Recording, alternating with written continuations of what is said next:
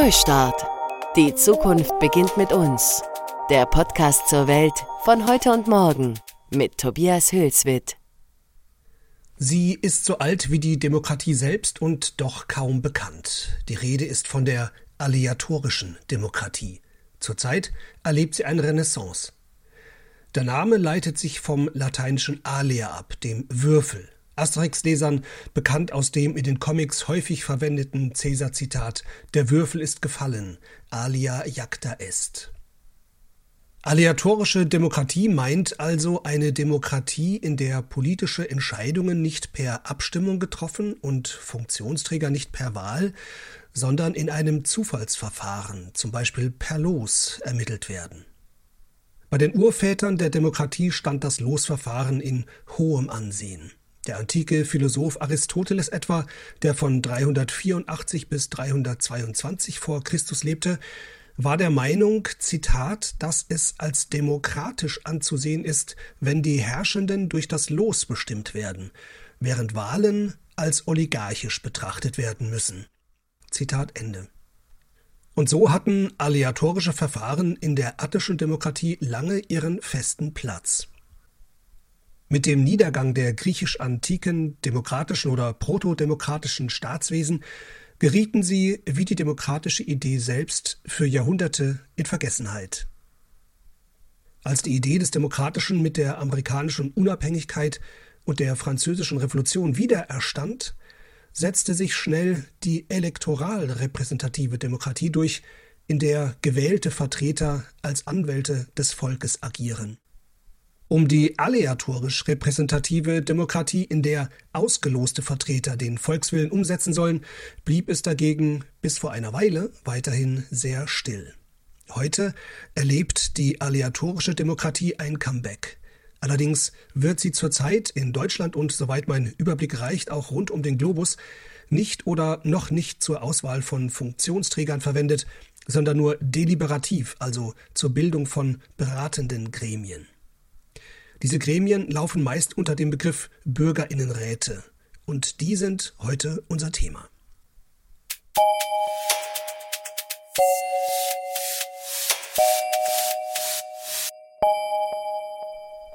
Allein in Deutschland sind aktuell 14 laufende Bürgerinnenräte auf Kommunalebene gelistet und 29 Initiativen mit dem Ziel, solche Räte zu gründen. Aber es gibt sie, wie gesagt, auf der ganzen Welt und teilweise sehr erfolgreich auch in unserer näheren europäischen Nachbarschaft. In Irland ist es durch einen solchen Bürgerinnenrat beispielsweise gelungen, das politisch lange sehr heiß umkämpfte Problem des Abtreibungsrechts zu klären.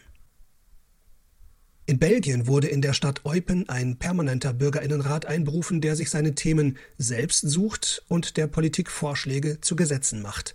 Das Thema Pflege war in diesem Rat beispielsweise bereits ein Thema.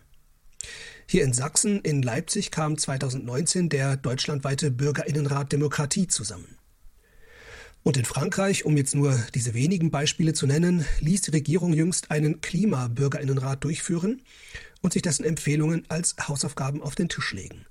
Ob Emmanuel Macron mit den Vorschlägen des Rates glücklich ist und die Hausaufgaben auch tatsächlich machen will, muss sich allerdings noch zeigen. Denn bindend sind die Empfehlungen solcher Räte nicht. Über das Konzept der Bürgerinnenräte und über zwei ganz aktuelle Projekte in diesem Zusammenhang habe ich im März 2020 mit Rabea Koss gesprochen. Sie ist Sprecherin von Klimaneustart Berlin, einer Volksinitiative für die Gründung von Bürgerinnenräten als Stimme in der Berliner Klimapolitik und seit kurzem ist sie auch zuständig für die Öffentlichkeitsarbeit des geplanten bundesweiten Klimabürgerinnenrates. Herzlich willkommen, Frau Koss. Danke für die Einladung. Bevor wir so richtig ins Gespräch über das Thema eingestiegen sind, habe ich Frau Koss erst einmal gefragt, wie sie denn eigentlich zum politischen Engagement gekommen ist. Weil, wenn ich so in mich gehe, merke ich immer schnell, dass es mich vor der Mitarbeit in Bürgerinnengremien, aber auch vor Parteigremien oder in Vereinen immer eher graust. Ich muss da gleich an endlose Sitzungen denken, in denen dann am Ende doch immer nur die gleichen Alphatiere das Wort an sich reißen. Frau Koss meinte dazu, dass sie selbst lange politisch uninteressiert war, aber dass sie dann über ihr Interesse für Klimaschutz doch zum politischen Engagement gefunden hat. Und als Urberlinerin hat sie dann überlegt, was kann ich als Bürgerin in meiner Stadt tun, um die hiesige Klimapolitik zu verbessern. Sie hat dann in einer kleinen Initiative mitgearbeitet, der es gelungen ist, dass Berlin 2020 den Klimanotstand ausrief und damit anerkannte, so steht es in der offiziellen Erklärung Berlins, dass die fortschreitende Erderhitzung eine Notlage darstellt, die dringendes Handeln erforderlich macht. Und das hat mich total begeistert, dass wir es schaffen, als kleine Gruppe wirklich von wild zusammengewürfelten Berlinerinnen und Berlinern was zu erreichen und wirklich zu, einen Einfluss darauf zu haben, was die Berliner Politik eigentlich so macht. Ja, jetzt zur eigentlichen Frage, wie bin ich zum Thema Bürgerinnenräte gekommen? Das war dann tatsächlich ähm, so ein bisschen, hatte ich schon gehört, es gab ja den Bürgerrat Demokratie. Und dann habe ich den wunderbaren Podcast tatsächlich von Bastian Berbner gehört. 180 Grad heißt der. Und mhm. da wurde der irische Bürgerinnenrat vorgestellt, den Sie auch schon eingangs erwähnt hatten. Ein Teilnehmer wurde da begleitet, Finbar O'Brien, der von, seiner, von seinen Erlebnissen berichtet, in diesem Bürgerrat zu sein. Und ähm, der Finbar, der war tendenziell, ja, ich glaube, es wird im, im Podcast gesagt, äh, so das Äquivalent zum deutschen AfD-Wähler.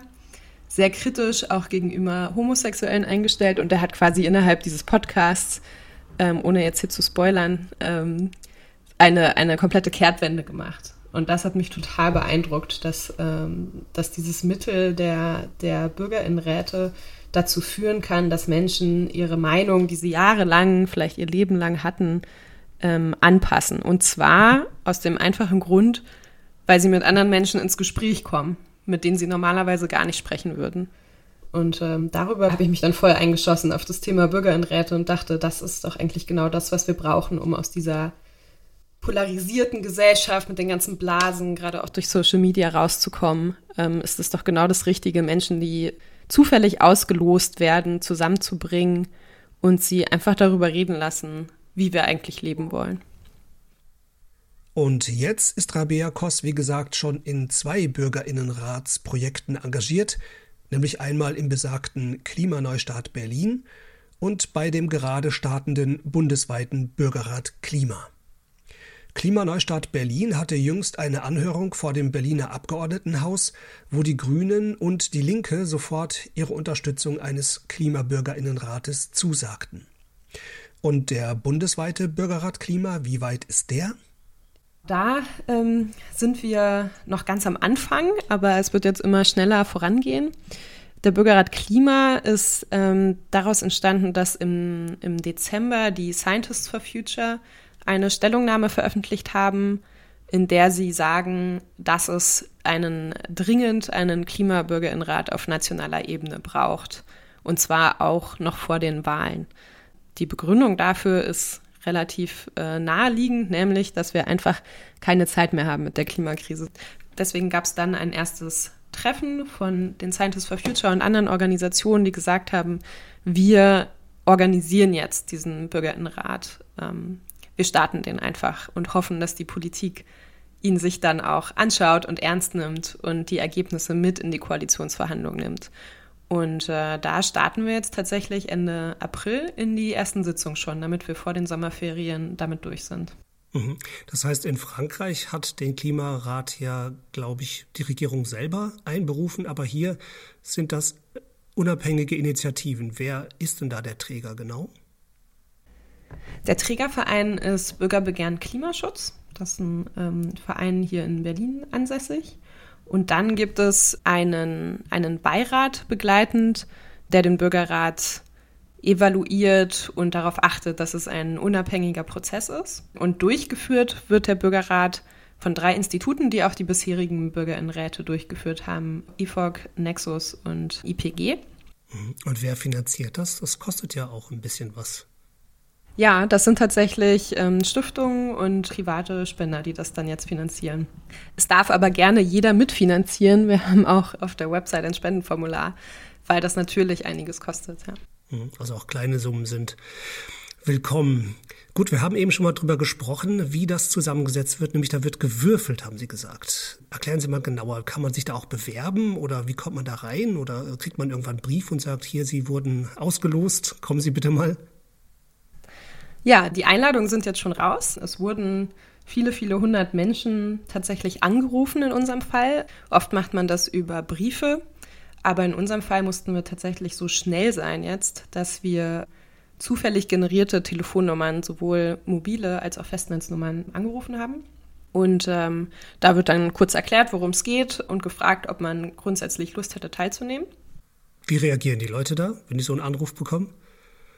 Ja, unterschiedlich. Also äh, manche haben da natürlich schon gehört äh, vom Prinzip Bürgerinnenrat. Das ist aber, glaube ich, immer noch die Minderheit. Viele sind erstmal skeptisch und äh, googeln erstmal. Das heißt, da sind dann auch ein paar E-Mails bei uns eingetroffen oder Anrufe, ob das denn so stimmt. Und äh, da wurde man angerufen und so. Ja, aber es gab erstaunlich viel Interesse. Wir haben mehr, als wir brauchen, mehr Teilnehmende. Und ähm, jetzt wird eben von all denen, die Interesse hatten, wird geschaut, dass es, äh, dass eine Art Mini-Deutschland zusammenkommt. Das heißt, dass ähm, verschiedenste Gruppen repräsentiert sind in diesem Bürgerinnenrat. Also da geht es dann natürlich nach Alter und Geschlecht, ähm, Migrationsgeschichte etc. Und wie läuft dann so ein Rat äh, genau ab, wenn er fertig besetzt ist? Was, was passiert dann als nächstes? Es gibt schon viel Vorarbeit, die, die gemacht wird. Es gibt ein wissenschaftliches Kuratorium, was äh, vorab die Themenauswahl macht. Das ist auch ganz wichtig, ähm, weil es muss ja erstmal festgelegt werden, über was genau geredet wird. In unserem Fall ist natürlich klar Klima, ähm, aber das wiederum kann ja auch äh, fast, fast alles sein. Ähm, das heißt, es gibt ein wissenschaftliches Kuratorium unter der Leitung von Professor Dr. Ortwin Renn, und die saßen jetzt schon mehrfach zusammen und haben überlegt, was sind die verschiedenen Themenfelder, beziehungsweise sind noch dabei. Und der Herr Renn ist ein bekannter Technikfolgenforscher. Ja, das ist der Direktor vom ISS, vom Institute for Advanced Sustainability Studies in Potsdam. Also wenn die Themen dann feststehen und die, die Teilnehmenden feststehen, dann kommen die zusammen zur ersten Sitzung. Da wird sich erstmal kennengelernt ähm, und geschaut, wer, wer sitzt da eigentlich noch so mit drin. Wir müssen das Ganze leider dieses Mal auch wieder digital machen. Ähm, das heißt, es treffen sich alle online und leider nicht in echt. Aber es gibt viele Moderatoren, die dann dafür sorgen, dass, äh, dass das auch technisch bei allen funktioniert. Und dann gibt es ähm, verschiedenste Sitzungen. In unserem Fall gibt es zwölf Sitzungen. In den ersten wird es vor allem einführende ähm, Referate geben zum Thema Klimakrise, nochmal die ganzen Grundlagen, damit wirklich alle auf dem gleichen Wissensstand sind. Das kann man übrigens alles dann auch äh, live verfolgen. Das ist ganz wichtig, dass auch ganz Deutschland, jeder in Deutschland, der möchte, das mitverfolgen kann und äh, sich mit informieren kann, auch worüber da eigentlich gesprochen wird. Wenn ich mich da nochmal kurz einhaken darf, da hat man ja auch eine große Verantwortung, welche Experten man einlädt und welches Wissen man vermittelt. Da kann man ja schon ganz schön Einfluss nehmen, auch auf die Leute eigentlich, oder? Absolut. Deswegen ist es immer ganz wichtig, dass es von der Wissenschaft äh, ausgewählt wird selbst und ähm, nicht, nicht wir jetzt, sage ich mal, als, als äh, Beauf, ähm, Auftraggeber da Einfluss drauf haben. Und dann wird auch darauf geachtet, dass verschiedene ähm, Ansätze präsentiert werden. Also spricht nicht immer nur ein Mensch zu einem Thema, sondern da wird es unterschiedliche ExpertInnen geben zu den verschiedenen Themen und ähm, dadurch können dann die BürgerInnen sich selbst ein Bild auch machen von, okay, welche, welche Ansätze gibt es denn zu einem Bereich und welchen finde ich gut, welchen finde ich nicht so gut, wo habe ich noch Fragen.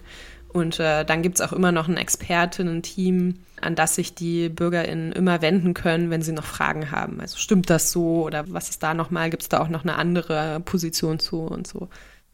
Okay, dann ist der Rat äh, etabliert, die Leute sind mit Informationen versorgt. Also wie verhindert man in solchen Runden, dass dann immer wieder die gleichen Alpha-Tiere quasseln, wie man das ja oft kennt? Ja, das macht tatsächlich die Moderation und die Kleingruppen. Also äh, es sind ja in unserem Fall 160 Teilnehmende. Die sitzen natürlich nicht immer alle zusammen und diskutieren, sondern die werden aufgeteilt, mal in, in größere, mal in kleinere Gruppen. Und die Moderation in der jeweiligen Gruppe achtet darauf, dass wirklich jeder zu Wort kommt, der etwas sagen möchte und alle gehört werden. Ähm, das, das klappt tatsächlich äh, ganz gut. Aber man wird es nie ganz verhindern können, wie es auch in der Schule oder im, im Berufskontext ist, dass es natürlich den einen oder anderen gibt, ähm, der oder die dann mal mehr redet. Und warum brauchen wir so ein Format jetzt? Haben Sie das Gefühl, dass die parlamentarische Demokratie angesichts des Klimawandels irgendwie nicht ausreichend funktioniert, so wie sie jetzt ist? Der Klimawandel ist einfach eine nie dagewesene Herausforderung für die Gesellschaft, ähm, für die Wirtschaft, aber auch für die Politik. Ähm, wir, wir stehen vor einer riesigen Transformation. Das ist klar. Es muss sich was verändern, es muss sich ziemlich viel verändern, damit wir auch in Zukunft noch in einer lebenswerten Welt, Umwelt leben können. Und tatsächlich ist da natürlich die Politik, ähm, steht so ein bisschen vor einem Dilemma. Sie müssen Dinge verändern, aber viele Menschen wollen ungern Veränderung. Und dementsprechend ähm, sind sie, glaube ich, so ein bisschen gefangen zwischen, wir wollen ja auch wiedergewählt werden und wir wollen trotzdem, dass ähm, wir wollen trotzdem auch Klimaschutz machen, weil ich glaube ich schon dran, dass, äh, dass auch die Politik eigentlich gerne mehr Klimaschutz machen würde. Und Bürgerinnenräte können da genau die Lösung für sein, weil diese, dieses, dieses Mini-Deutschland, was dann da zusammenkommt, gut informiert wird, diskutiert und am Schluss Empfehlungen für die Politik ausspricht. Und diese Empfehlungen sind eben die Empfehlungen eines Mini-Deutschlands. Und ich glaube, das nimmt so ein bisschen die, die Sorge von der Politik, wenn sie sich auf diesen Bürgerinnenrat berufen können und sagen können, ähm, wenn sie sehen können, offensichtlich sind unsere Bürger soweit, sind bereit, gewisse Veränderungen mitzutragen, dann machen wir es jetzt auch. Tatsächlich sieht man ja in Frankreich, dass die Bevölkerung offenbar viel progressiver ist als die Regierung selber. Das sind ja teilweise äh, richtig radikale Forderungen, wie zum Beispiel, es dürfen keine Flughäfen mehr gebaut werden, der Ökozid soll als Straftatsbestand eingeführt werden. Zwei Verfassungsänderungen wurden da gefordert. Hat Sie das überrascht, dass eigentlich die Bevölkerung da schon viel weiter ist als die Politik und zu viel mehr bereit ist? Es hat mich gefreut, natürlich vor allem. Ähm, überrascht eigentlich nicht so sehr, weil ich schon ja, oder weil man, weil man einfach merkt, wenn, wenn man mit Menschen über, den, über die Klimakrise spricht und darüber, was da eigentlich auf uns zukommt, dann ist die Reaktion eigentlich immer die gleiche. Die Reaktion ist immer, oh Gott, da müssen wir, da müssen wir jetzt was tun. Das ist ja total verrückt, dass wir immer noch so weiterleben wie bisher. Und diese Information ist aber wahnsinnig schwer zu transportieren, weil es eben um die Zukunft geht und weil wir ähm, weil wir uns oft gar nicht vorstellen können, in, welch, in welcher Welt wir, ähm, wir potenziell leben würden, wenn wir einfach so weitermachen wie bisher. Ähm, und in welcher Le Welt wir auch leben können. Also ich finde es ganz wichtig, diese positiven Zukunftsvisionen zu kreieren, wie, wie gut es eigentlich ähm, auch aussehen kann, wenn wir, ähm, wenn wir ein bisschen weniger Treibhausgase in die Atmosphäre pusten. Mhm. Deshalb spricht man in der Zukunftsforschung ja auch gerne von Zukünften, um klarzumachen, dass die Zukunft eben nicht festgelegt ist, ne, sondern direkt davon abhängt, was wir heute machen. Und Stichwort Zukunft, es geht ja um das Leben noch Ungeborener. Und es geht auch um eine belebte Umwelt oder ich sage immer gerne Mitwelt, weil wir leben ja mit dieser Welt. Wie kriegt man denn diese beiden Gruppen, die, die Ungeborenen und die belebte Mitwelt, in den Prozess mit hinein? Braucht es da dann noch Zukunftsanwälte oder Umweltsprecher oder dergleichen, vielleicht auch in den Klimaräten mit drin? Also was es vor allem braucht, ist das Mitdenken von zukünftigen Generationen. Man muss sich klar machen, dass man nicht nur für sich selber jetzt entscheidet, sondern auch für die, für die Enkelkinder und, äh, und die Menschen, die danach kommen. Ich glaube aber tatsächlich, dass das möglich ist. Also es gibt ja nicht uns und dann die Ungeborenen, sondern wir haben ja alle in irgendeiner Form Familie oder äh, Freunde und können uns vorstellen oder wünschen uns, dass die, ähm, die jeweiligen Kinder und Enkelkinder gut aufwachsen können. Insofern muss man das auf jeden Fall immer mitdenken und ähm, auch offen darüber sprechen. Aber ich denke, grundsätzlich gibt es da keine unterschiedlichen Perspektiven drauf. Ich glaube, es wird niemand sagen, nein, ich möchte nicht, dass meine Enkelkinder gut leben. Hm. Es wäre höchstens vielleicht ein interessantes Experiment, so jemand zu haben, der nochmal darin geübt ist, aus einer Perspektive von in 500 Jahren oder in 200 Jahren oder in 1000 Jahren zurück auf das Jetzt zu schauen und dann auch zu artikulieren, was er von dem hält und darüber denkt, was wir heute machen. Das wäre vielleicht eindrucksvoll. Jetzt ist es ja so, dass die Vorschläge des Klimarates beispielsweise in Frankreich und auch hier ist es ja so geplant, nicht bindend sind für die Politik. Und manche sagen schon, was macht das für einen Sinn, wenn diese Empfehlungen eben keinen bindenden Charakter haben? Würden Sie sich wünschen, dass Sie das hätten? Was ich mir wünschen würde, ist, dass die Empfehlungen ernst genommen werden von der Politik.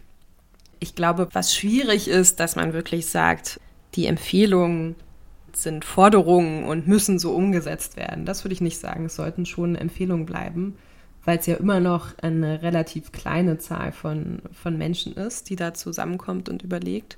Aber was durchaus Sinn machen kann, ist, dass man, ähm, dass man Bürgerinnenräte mit äh, direkter Demokratie verbindet. Also wir haben ja schon über Irland gesprochen. In Irland gab es diesen Bürgerrat oder mehrmals gab es einen Bürgerrat und im Anschluss daran gab es eine Volksabstimmung und dann hat das ganze Land darüber abgestimmt. Zum Beispiel, ob ähm, die gleichgeschlechtliche Ehe legalisiert werden soll.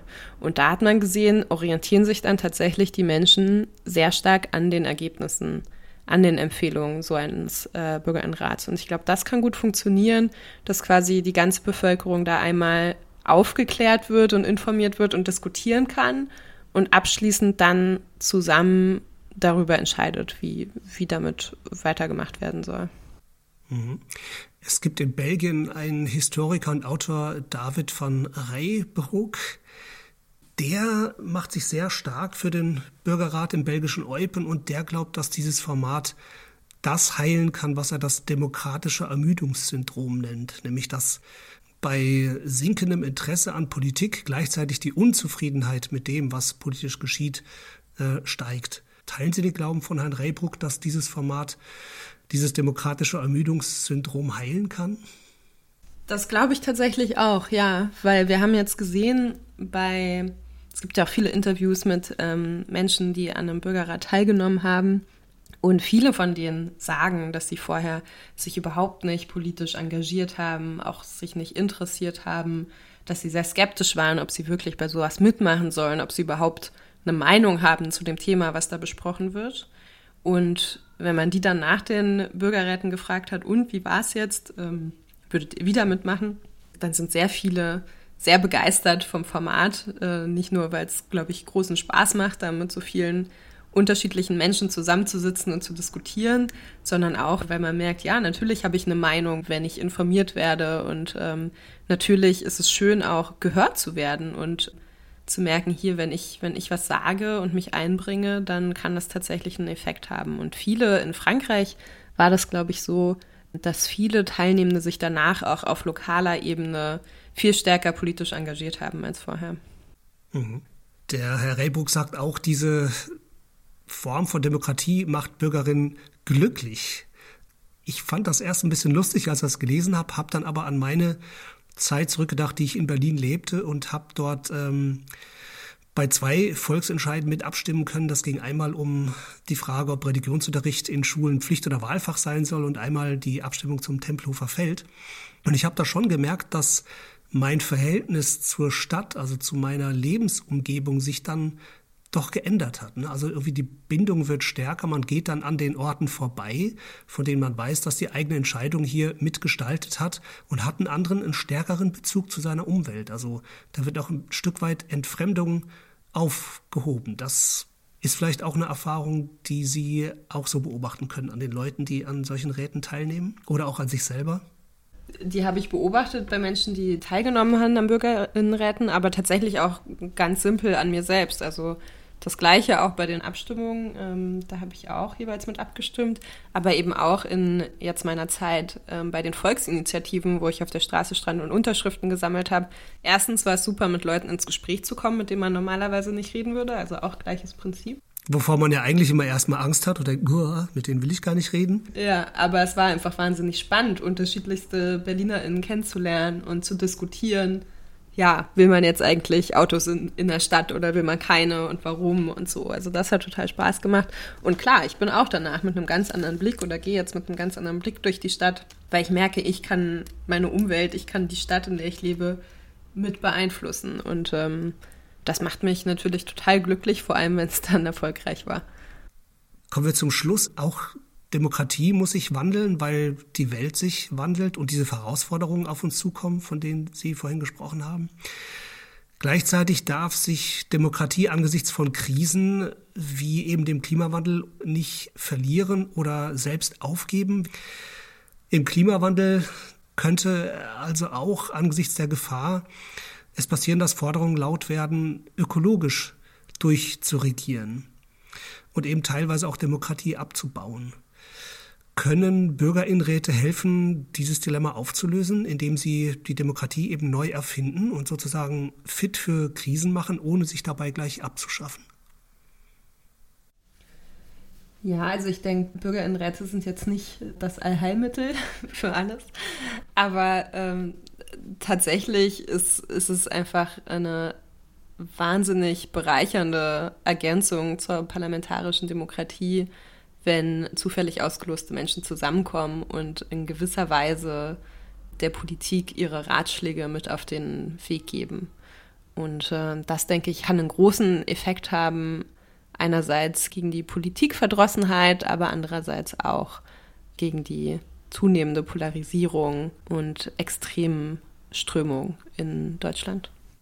Wie sehen Sie die Zukunft der Bürgerinnenräte in 20 Jahren? Ja, im besten Fall sind sie dann fester Bestandteil ähm, der parlamentarischen Demokratie. Ergänzendes werden mit Volksabstimmungen gekoppelt und ähm, tragen dazu bei, dass wir in Deutschland uns einbezogen fühlen in die, in die politischen Entscheidungen und es nicht mehr diese, dieses Gegeneinander gibt von Politik und, und BürgerInnen, sondern dass wir alle zusammen an einer lebenswerten Zukunft für alle arbeiten.